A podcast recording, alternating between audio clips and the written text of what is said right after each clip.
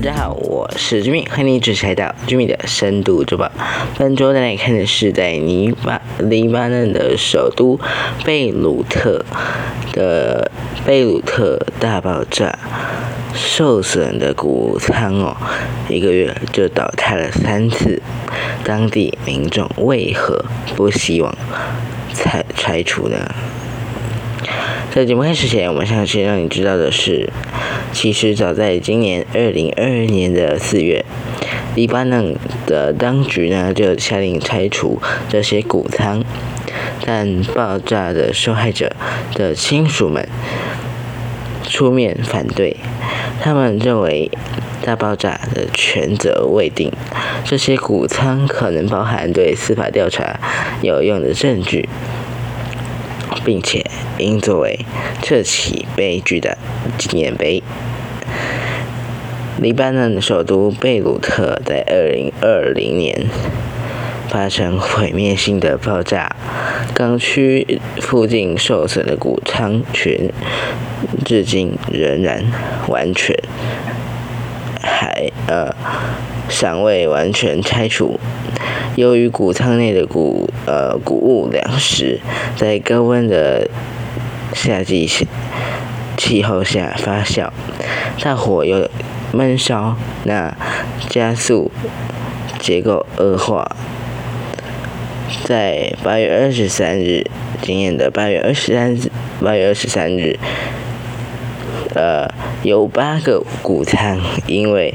结构严重受损。而倒塌，这是过去在今今年八月以来第三次的倒塌事件。二零二零年八月四日，贝鲁特港区不当存放硝酸铵的仓库发生爆炸，造成两百一十五人死亡，超过六千人受伤。那三十万人流离失所，大范围地区也化为废墟。大发大爆炸发生时，这些有着五十年历史、高四十八公尺的谷仓群首当其冲，承受了大部分的爆炸威力，保护了贝鲁特西区的人民以及。嗯，呃，社区呢，免受到更严重的波及。不过，爆炸影响了谷仓的结构，剩余的谷粮也在高温夏季的气候下引发火灾。因为这些谷粮在高温下发酵，那引发了火灾嘛，火势无法完完全来扑灭，而闷烧一个月，一个多月哦，那加速。结果的破坏程度，在七月以及八月，这些谷仓群，在呃，就是在今年的七月以及八月，在这两个月当中，谷仓群就发生了三次倒塌。七月三十一日，北部有部分的谷仓群首次倒塌。在七月三十一日的几天后，在贝鲁特港区爆炸两周年之际，再有四分之一的建筑物倒塌。那在上在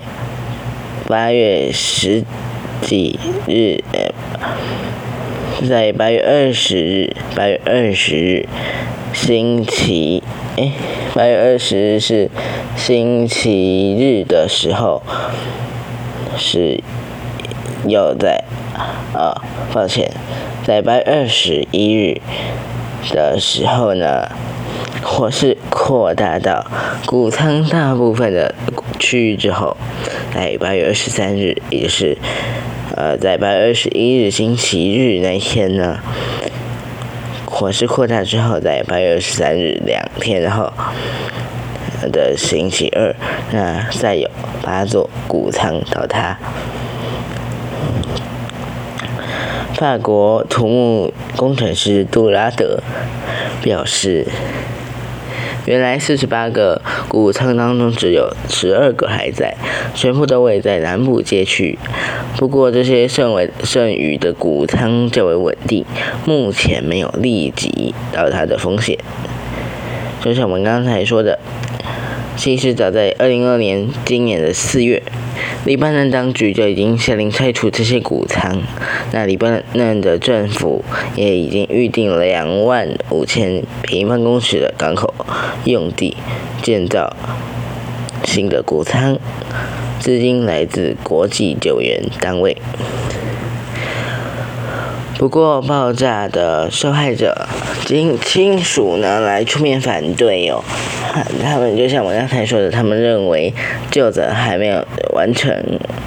这些谷仓可能会包含对司法的程序有相关的证据、有用的证据，且应该作为这起悲剧的纪念碑，不仅相不仅相象征着悲惨的大爆炸。也象征着黎巴嫩当局疏忽以及腐败。大爆炸发生这两年来，司法调查受到政治阻力，部分面临指控的官员还在今年的选举之中，但嗯顺利当选国会议员。让在大爆炸当中失去亲人的家属追究责任的希望变得更加渺茫。在今年的七月，呃，由于对当局的不信任，在今年七月哦发生的谷仓火灾，闷烧数周，许多民众认为火灾可能是人为纵火，或者是蓄意放任火势失控。代表家代表受害者家属的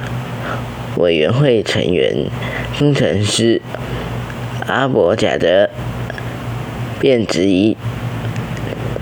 如果政府愿意，他们本来可以控制或减少火势，但我们怀疑黎巴嫩政府希望谷仓倒塌。CNN 指出呢。贝鲁特港区这呃的这些谷仓有许多的象征，它们就像在过往的时代的墓碑，仍然在闷闷烧的结构，就像这座城市的集体记忆伤口。而对受害者的亲属来说，它这它更标志着犯罪现场，提醒人们就。责追究责任。该国看守环境部部长亚辛则表示，政府现在将研究该如何确保南部地区保持原状，呼吁街呼呼吁呢港口附近的民居民来戴上口罩。并表示，专家将着手测试空气品质。为呃，当地的卫生部在八月二十一日也表示，到他的谷仓的，到他谷仓呢，造成空气中有大量的霉菌，若长时间吸入，可能造成危险。那针对这起事件呢？我们也会持续带您关注。如果你有任何的呃关于本节目的任何的疑问或建议，也欢迎到 Facebook 上面搜寻“玉米的深度周报”，来发讯息给我们，我们会亲自回复你哦。另外，也非常感谢关键评论网媒体集团授权来合作提供。呃，相关新闻资料供我们做使用。那那在这边呼吁大家，呃呃，本节目与关键评论合作。那新闻内容经授权后进行使用，未经授权不得转载。如果你要授权的话呢，也欢迎到。关键评论的官方信上，他们会有专人为你回复，为你服务哦。那不知道这一集的节目你喜欢吗？如果你喜欢的话，记得按下爱心或者按下订阅追踪，甚至可以到 Apple Podcast 或者是 Spotify 来为我们留下五星好评以及相关的留言建议，我会亲自来查看以及回复。我是居民，居民的深度周报，我们下次见，拜拜。